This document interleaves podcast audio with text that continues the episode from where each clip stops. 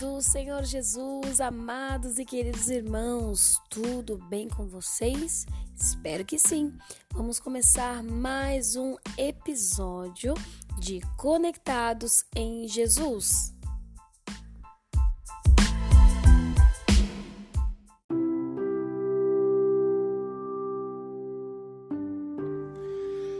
Bom dia, gente querida. Antes de mais nada, quero agradecer a todos vocês que tão fielmente têm me seguido, compartilhado os vídeos. Muito obrigado. Que Deus abençoe e eu espero que a mensagem de hoje seja uma mensagem poderosa para falar ao seu coração.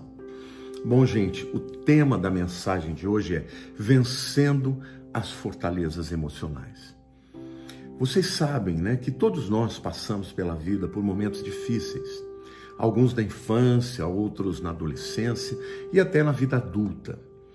E o grande problema que quando passamos pelas circunstâncias difíceis é que elas nos marcam, né? Muitas vezes marcam a nossa alma de tal maneira que até o problema passa, a gente consegue superar. No entanto, as marcas ficam na nossa alma, gerando medos, gerando ansiedade, gerando aquela expectativa de que o que aconteceu no passado vá se repetir no futuro e isso acaba gerando naquela área que a gente sofreu, né, o sofrimento que nós tivemos, uma, chama, uma fortaleza, o que eu gosto de chamar de uma fortaleza emocional. Por que fortaleza? Porque aquilo nos aprisiona. Né? Aquilo faz com que a gente passe a olhar a vida por aquele filtro e por aquela perspectiva. Sabe, gente, uh, no livro de Isaías, capítulo 40, os versos 27 a 31, começa da seguinte maneira: eu vou uh, pregar esta palavra de maneira expositiva e você vai ver como nós todos podemos ser livres, completamente livres de toda e qualquer fortaleza das nossas emoções, tá bom? Então presta atenção, abre o teu coração porque Deus vai falar com você. E Deus começa falando: Por que, pois, dizes, ó Jacó, e fala ao Israel: O meu caminho está encoberto ao Senhor, e o meu direito passa desapercebido ao meu Deus. Por que, Senhor?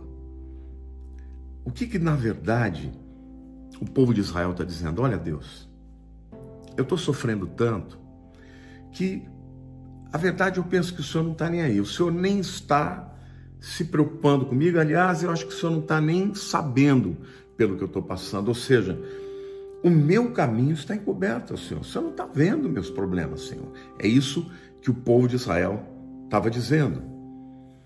E aí eles dizem mais: e o meu direito passa desapercebido, meu Deus. Ou seja, Deus, o que está acontecendo comigo é injustiça, eu não mereço isso. Né? E é interessante porque tem muita gente que me pergunta, pastor, por que tem tanta gente boa nesse mundo que sofre tanto e tanta gente que não presta, que se dá bem? Esta é uma pergunta recorrente.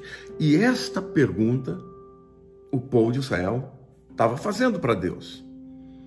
E aí Deus fala assim: Não sabes, não ouviste que o eterno Deus, o Senhor, o Criador dos fins da terra, nem se cansa, nem se fatiga?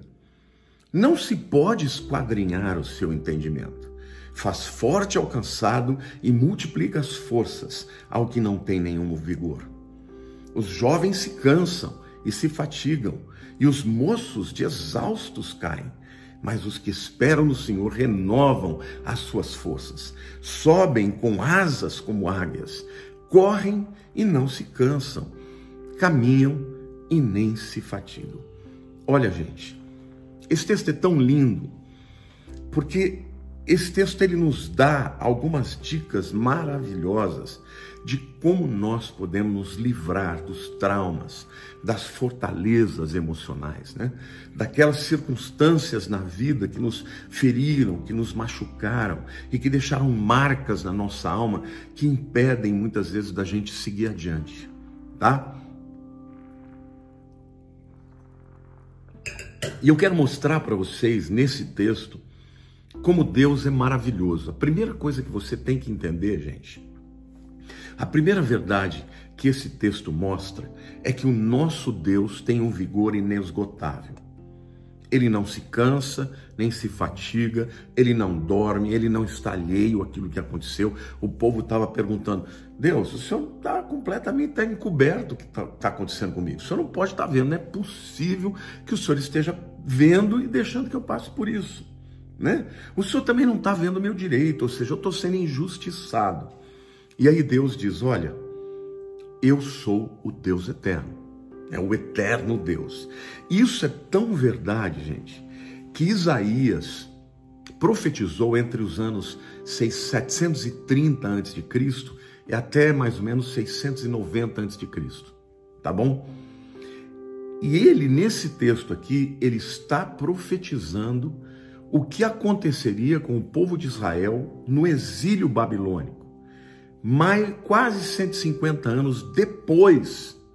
Ou seja, Deus aqui já está conversando com o povo, falando de como o coração deles se sentiria abalado, como eles se sentiriam desamparados 150 anos depois. Ou seja, eles estão dizendo, eles vão dizer assim: olha, Deus, senhor, as minhas aflições estão, estão completamente encobertas para o Senhor, o Senhor não está vendo. E Deus está dizendo: não, eu só não estou vendo, eu, além de eu estar vendo, eu estou vendo 150 anos antes. Eu estou antecipando o que o coração de vocês vai sentir. E a verdade é que a gente sabe que o povo de Israel foi para o exílio da Babilônia por causa dos pecados, da idolatria, de não ouvirem a Deus de se desviarem dos caminhos de Deus. Mas Deus nunca esteve alheios, alheio ao sofrimento do povo. Então, Deus começa dizendo: Eu sou Deus eterno, não se esqueça disso. E eu estou vendo o que vai acontecer com vocês 150 anos. Eu fico imaginando, né, quando passaram os 150 anos e o povo lá na Babilônia estava sentindo exatamente assim. E eles podiam ler nas escrituras de Isaías e entender o que Deus estava dizendo para eles. Então a primeira coisa que Deus está dizendo, olha, eu sou Deus eterno. Tá? A segunda coisa que Deus diz para eles, eu sou Yahweh, o Senhor, que é o Deus da aliança. Ou seja, vocês estão passando por uma série de dificuldades, estão passando por perseguições, mas eu não deixei de ser o Yahweh, o Deus da aliança, o Deus que se importa com vocês. Vocês não entendem o que está acontecendo com vocês, mas eu entendo. E isso não quer dizer que a minha aliança foi quebrada. E aí Deus continua dizendo: fui eu que criei até os confins da terra, e eu não me canso nem me fatigo. Então, não venha vocês me dizer que o que está acontecendo com vocês é porque eu não estou vendo. Não, eu estou vendo, eu estou no controle. Hoje você não entende, mas vai entender depois. Então, a primeira lição que eu quero dizer para você, querido, para você que foi ferido, para você que passou por muitas dificuldades, eu quero uh, dizer que aquilo que me motivou, gente, a trazer essa palavra, essa pregação, foi um testemunho que eu ouvi de um pastor americano, e ele estava até triste, né, compartilhando que naquele ano, num, período de 12 anos, ele perdeu os pais, o pai e a mãe, ele perdeu uma irmã e ele perdeu a esposa. E ele falou: Olha, gente, é muito difícil. Às vezes a nossa alma fica batida. Eu, com a minha mente, eu sei que Deus é soberano, que Deus sabe de tudo, mas os meus sentimentos, algumas vezes, foram: Pai, o Senhor está alheio àquilo que eu estou sentindo? O Senhor não se importa, não está vendo a minha dor? E nós não entendemos todas as coisas, viu, gente? Talvez eu esteja falando com você e você esteja passando por uma circunstância assim. Mas Deus, a primeira verdade que Ele está dizendo para nós, e que você precisa se apegar a ela para que você possa superar a dor que você está sentindo. Talvez você esteja no meio dessa dor, a perda foi agora, as dificuldades foram agora, mas talvez já passaram muitos anos e você ainda está ferido. Ainda está aprisionado pelos sentimentos de abandono, pelos sentimentos de solidão, por acreditar que Deus não se importa com a sua vida. E Deus então diz: Eu sei de tudo, eu sou eterno, eu sei até antes de acontecer, como foi aqui no caso da profecia de Isaías, em que ele fala do coração do povo de Israel no exílio, 150 anos de acontecer. Tá? Então, essa é a primeira verdade. O nosso Deus é poderoso e ele vai fazer com que todas as coisas sejam dissipadas. A dor vai passar, o choro vai passar. A Bíblia diz: o choro pode durar uma noite, a alegria vem pelo amanhecer. Isso é uma metáfora, às vezes o choro dura muito mais do que isso, né? Mas a verdade é que um dia a alegria vai retornar para o seu coração, assim como já retornou para o meu coração. A segunda verdade muito importante para a gente ser livre né, dos traumas, das dores, das fortalezas da alma que nos impedem né, de progredir, de avançar, de conquistar, de ser curado das feridas que foram abertas. A segunda verdade que a gente tem que entender é que não se pode esquadrinhar o entendimento de Deus. Deixa eu explicar melhor. Queridos, nesta vida, nós nunca vamos entender todas as coisas. Nós não vamos entender o porquê de pessoas boas sofrerem tanto, enquanto pessoas ruins aparentemente não sofrem. A nossa mente sempre será limitada.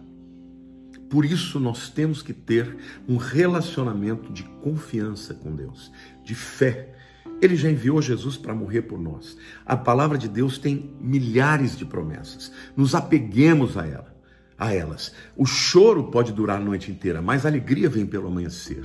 O teu, o teu problema, a sua dor, a sua luta tem prazo de validade.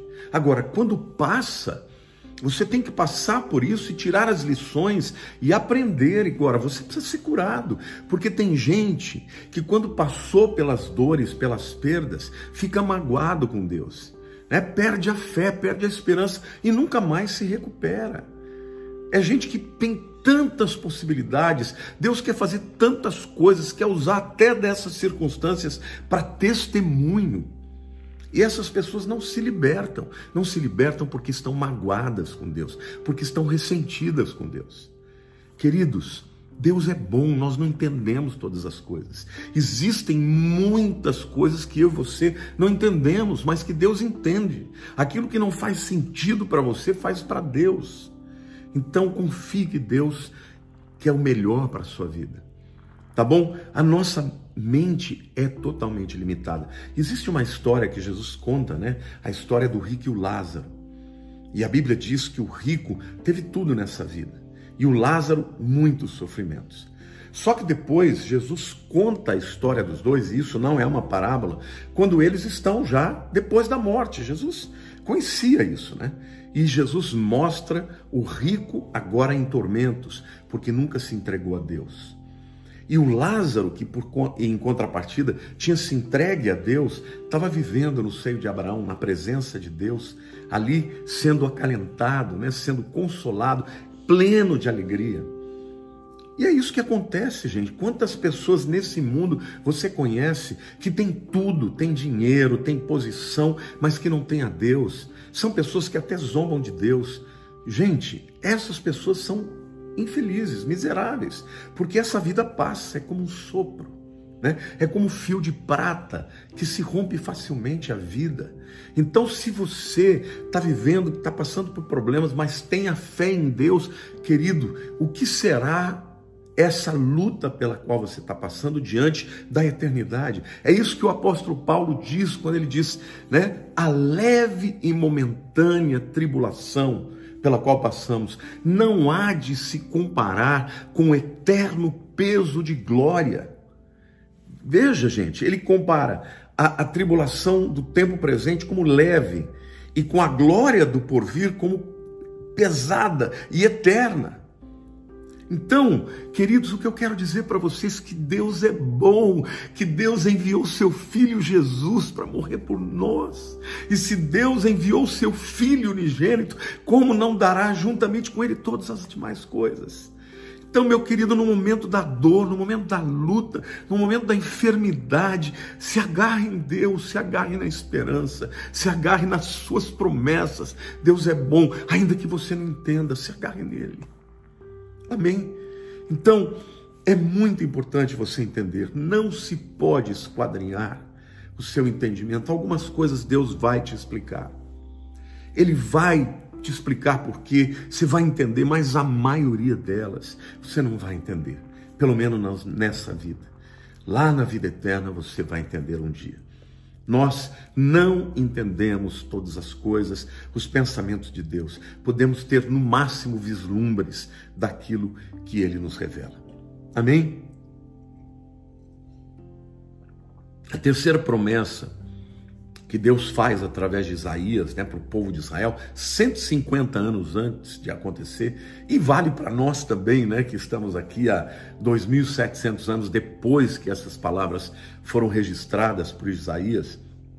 A terceira verdade é que Deus abençoa os que nele esperam, tá?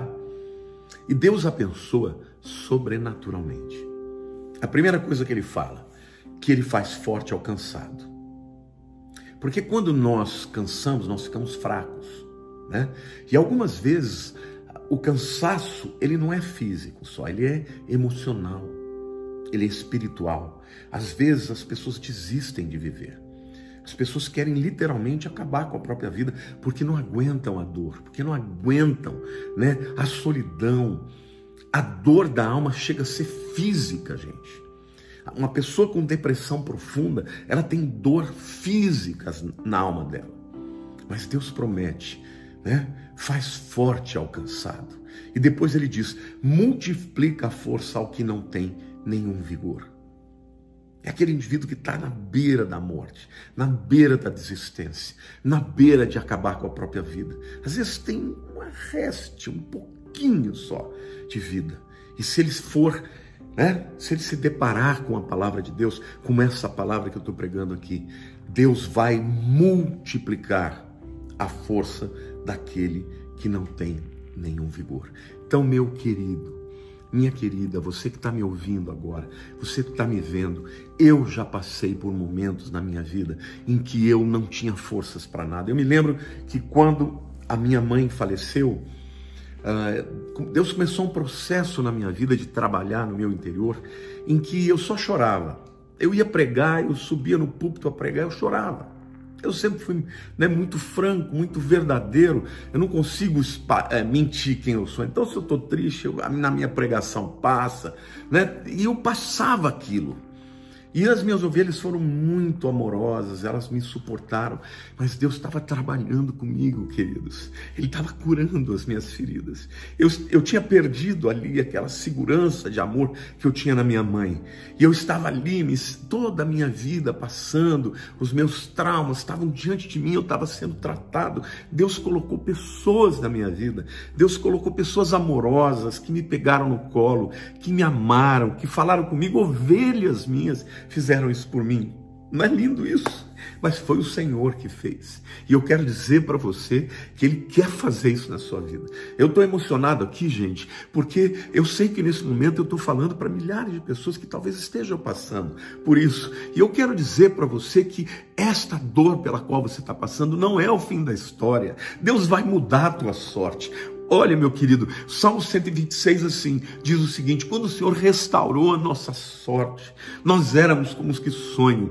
E aqui já esse salmo já fala da volta da Babilônia, né? Então é a continuação da história. E o texto fala: e a nossa boca se encheu de riso, e a nossa língua de júbilo. Então se diziam entre as nações: grandes coisas fez o Senhor por eles, por isso eles estão alegres. Então, meu querido, eu quero profetizar na tua vida, eu quero declarar para você que está com dor na alma, que está abatido, que está enfermo, que talvez esteja no final da vida, eu quero declarar um Deus nos céus que se importa com a tua vida, que te ama, ainda que você não entenda, Ele continua cuidando de você, olhando para você, se importando com você. E Ele está dizendo: Eu vou multiplicar a tua força, eu vou multiplicar a força da tua alma, eu vou te restaurar, eu vou te levantar, porque eu sou Deus eterno, eu sou Deus da aliança. Eu não durmo, eu não tosquenejo, eu não pisco, eu não cochilo, eu sou um Deus todo-poderoso e eu me importo com vocês, Israel, 150 anos antes de vocês passarem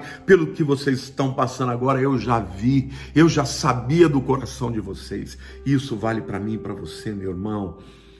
Antes de nós passarmos pelos momentos de luta, o Senhor já sabia. E Ele diz, Ele promete que a nossa luta, que o nosso abatimento, que o nosso cansaço não é o fim, porque Ele faz forte ao cansado e Ele multiplica a força ao que não tem nenhum vigor. Amém? Eu me lembro daquela mulher com fluxo de sangue, né? Que durante 12 anos gastou tudo que tinha e a vida se esvaía dela. Nada podia curar aquela hemorragia.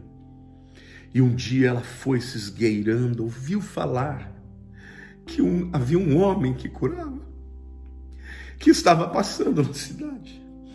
E aquela mulher, ela sai da sua casa e ela enfrenta vários obstáculos, uma multidão estava em Jesus. E ela fraca, ela vai se esgueirando, ela vai empurrando, ela vai chegando perto. E eu acredito que ela estava ali curva, né? Porque ela toca na orla da veste. Na verdade, o que ela tocou foi na ponta do talite, né? Que é aquela, aquela, aquele prayer shawl, né? Que os americanos chamam, aquele, aquele, aquela vestimenta que o, o, o varão, o homem de Israel usava para orar. Na ponta, naquelas franjas ela tocou e imediatamente ela foi curada. E Jesus falou: Espera aí, alguém tocou em mim. Os discípulos, como assim, Jesus? Está todo mundo te empurrando? Como alguém tocou em, em ti? Ele disse: Não, alguém tocou em mim, porque de mim saiu virtude. Doze anos aquela mulher esperou para tocar em Jesus. Aí você vai dizer, pastor, mas eu não posso tocar mais em Jesus. Pode sim, pode sim. Porque quando você se aproxima dele com um coração sincero e você clama a ele, Senhor, eu não tenho mais forças. Senhor, eu não tenho mais esperança. Só o Senhor pode mudar a minha vida. E você toca nele. Vai sair vida, vai sair virtude, vai sair alegria, vai sair esperança, vai sair cura. Então, meu querido, a promessa de Deus é que Ele vê a situação pela qual você está passando. Não deixa que, não deixe que Satanás faça com que o teu futuro seja determinado por aquilo que você viveu no passado. Deixe Deus te curar, deixe Deus te libertar das suas fortalezas emocionais. E Deus ainda promete fazer isso sobrenaturalmente. Por quê? Porque no natural, os jovens se cansam e se fatigam. Não é isso? No natural, os moços caem de exaustos, ou seja, até mesmo um jovem que está no auge do vigor, quando passa por uma luta muito grande, pode se cansar e se fatigar. Até mesmo os moços que têm toda a esperança do mundo, que olham para o futuro com vigor, podem cair de exaustos. Aí Deus fala assim: mais os que esperam no Senhor. Não importa se é jovem, se é velho, se é pobre, se é rico se está no primeiro mundo, se está nos países mais miseráveis, se está sendo perseguido, mas os que esperam no Senhor renovam as suas forças, sobem com asas como águias. A águia, gente, ela não faz nem força para voar. Ela bate as primeiras asas quando ela adquire uma certa altura, aí é o vento que a leva para cima. E ela vai subindo, né? em círculos concêntricos e o vento a levando. É assim o que espera no Senhor.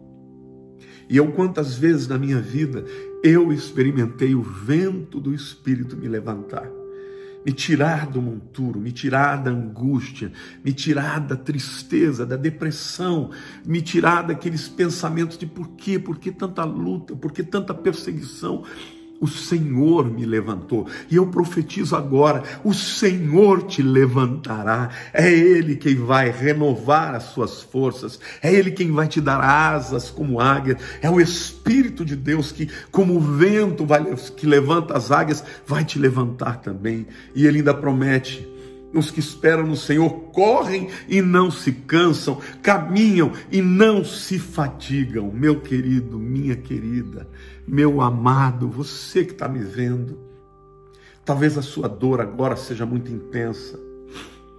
Talvez a dor que você carrega no teu peito, seja a dor de situações que aconteceram há 20, há 30 anos atrás e ainda te machucam como se fosse hoje, você não tem que viver assim para sempre porque Jesus pode te tocar e você pode tocar em Jesus e o teu coração pode ser transformado. E eu profetizo: a palavra que eu estou pregando é palavra de vida, é palavra de ressurreição. Senhor, quebra os grilhões, quebra os grilhões de todos aqueles que estão vivendo, meu Deus, amarrados pelas, pelas agruras do passado, pelas decepções, pelas dores, pelas traições, ó Pai cura, sara, só tu podes fazer isso, Senhor. E eu quero concluir a minha palavra dizendo: o segredo deste texto aqui, que Deus dá ao profeta Isaías 150 anos antes do povo passar pelo que eles iam passar. E Deus já conhecia o coração deles muito antes deles nascerem. O segredo é esperar no Senhor. A diferença que faz entre crer e não crer, entre esperar ou não esperar, é ser feliz ou não, é seguir adiante ou não, é ser livre ou ficar amarrado pelas lembranças do passado. A decisão é sua. Ninguém pode crer por você. Ninguém pode entregar a Deus a não ser você. É por isso que o salmo diz: entrega o teu caminho Senhor. Caminho fala de caminhada, de vida. Confia nele e tudo falar. Confia no Senhor de todo o teu coração. Não te estribes no teu próprio entendimento. Reconhece-o em todos os seus caminhos, nos bons, nos maus, nos dias alegres, no triste, e ele endireitará as suas veredas. Esperar é o vetor para a fé. Você precisa começar tendo esperança. E quando você nutre esperança e você começa a ter fé.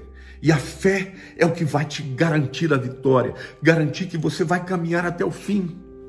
Por isso que o apóstolo Paulo dizia: esquecendo-me das coisas que para trás ficam e avançando para as que diante de mim estão, prossigo para o alvo, pelo prêmio da soberana vocação de Deus em Cristo Jesus.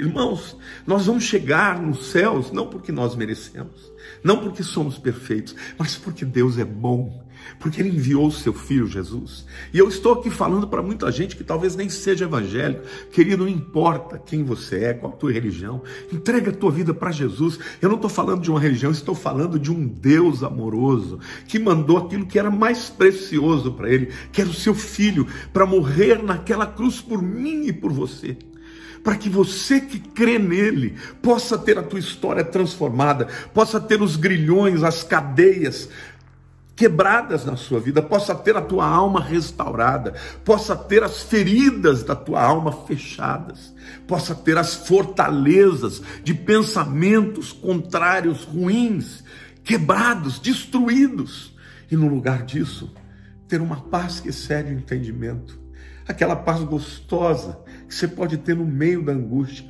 no meio da tribulação, porque você sabe que você não está sozinho, porque você sabe que Deus está com você. Jesus prometeu: Eis que estarei convosco todos os dias, até a consumação dos séculos. E se ele prometeu, ele cumpre, porque ele não pode mentir, ele é a verdade. Eis que estarei com você todos os dias até a consumação dos séculos. Sabe, gente, a fé às vezes começa pequenininha, como um grão de mostarda. Uma grande fé não vem de uma vez. Ela tem que ser nutrida, ela tem que ser alimentada. E ela é alimentada quando nós ouvimos a palavra de Deus. Você está tendo a tua fé aumentada porque está ouvindo a palavra de Deus. Leia a Bíblia. Cante a Bíblia, Olhe a Bíblia, compartilhe com pessoas que têm fé e a tua fé vai crescer. A esperança já é o vetor que nos lega, leva à fé.